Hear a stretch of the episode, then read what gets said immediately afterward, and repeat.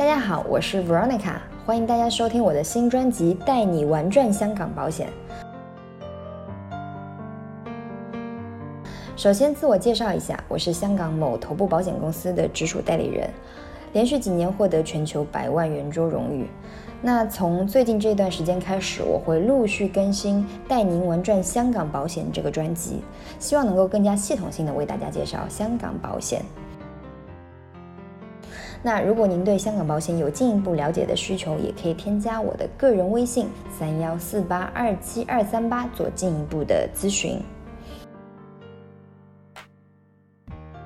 呃，我们今天要聊的话题是重疾险的保障期应该怎么选。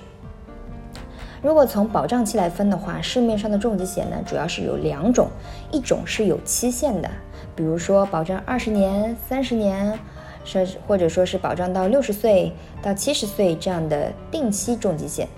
那这种重疾险呢，它仅仅是在保障期内提供保险赔偿，一旦超过保障期，如果你那个时候再确诊重疾的话，那个就是没有办法赔偿的。另外一种呢，就是保障期终身的终身型重疾险。那这两种保险之间，除了保障期限的差别之外，还有一个很大的差别。对，就是价格。有的朋友会在选择定期型还是终身型的重疾险上做纠结，这是因为定期型的重疾险非常便宜，但是呢，它虽然很便宜，往往却无法给疾病高发的中老年阶段提供保障。而终身险的保障呢，虽然虽然非常的全面，但是保费的价格却要比定期型的要高出不少。那究竟该选哪一种呢？实际上是没有标准答案的，应该还是要结合您自己的实际需求和经济状况进行比较。有的朋友就说啊，那如果我现在因为赚钱比较少，那我是不是可以先买一份定期的，然后等到我钱赚了多之后呢，我再买一份终身的？其实这种想法呢是啊可以，但是是有一定风险的。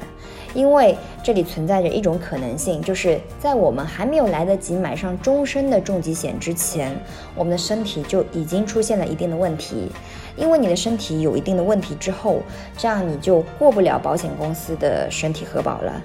那么也就是说，如果你的定期重疾险的保障期过了，你后面是没有办法再买一份重疾险保障了。